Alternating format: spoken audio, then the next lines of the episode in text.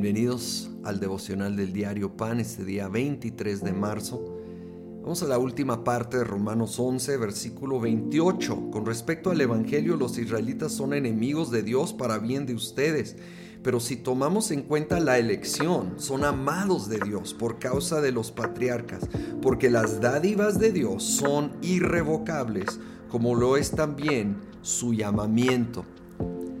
Este versículo 29 entendamos, primero se refiere al pueblo judío que a pesar de haber rechazado en su mayoría a Jesucristo, ese llamamiento, esa dádiva de parte de Dios es irrevocable. Él sigue extendiendo sus brazos, sus manos hacia ellos para salvación. Pero hay un gran principio aquí para todos nosotros. Las dádivas y llamamiento de Dios son irrevocables los dones que Él nos da y el llamado y propósito que tiene para nuestra vida es irrevocable, aun cuando fallamos, aun cuando pecamos. No estoy diciendo que eso no perjudica porque sí puede perjudicar y puede atrasar y puede hacer más lento el proceso, pero no cancela, no anula, son irrevocables. Él sigue teniendo llamado y propósito para tu vida, sigue extendiendo dones, regalos para ser usados, talentos, habilidades para ser usados para su propósito. Así que hoy, si no lo has hecho, pide perdón a Dios por esos pecados. Si ya, ya lo has hecho y lo sigues cargando, perdónate a ti mismo porque Dios ya te perdonó.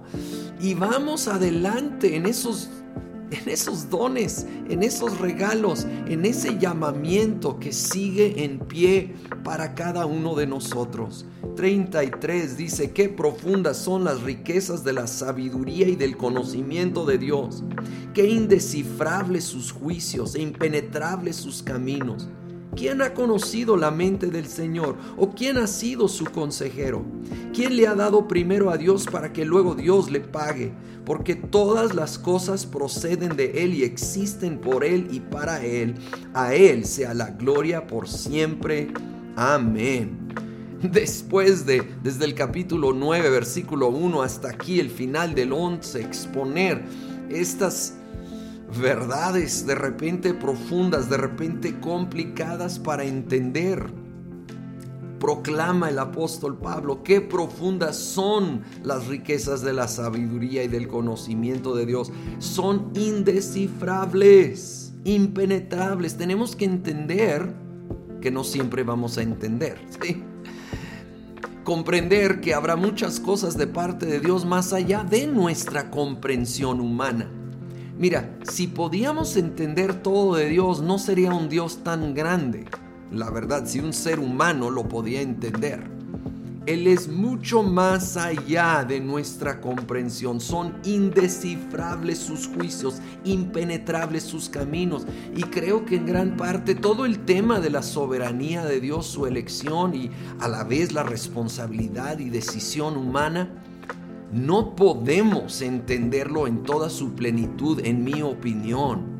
Y tenemos que descansar en, cuando no entiendo la mente de Dios, puedo confiar en su corazón, porque sé que es bueno y sé que es misericordioso.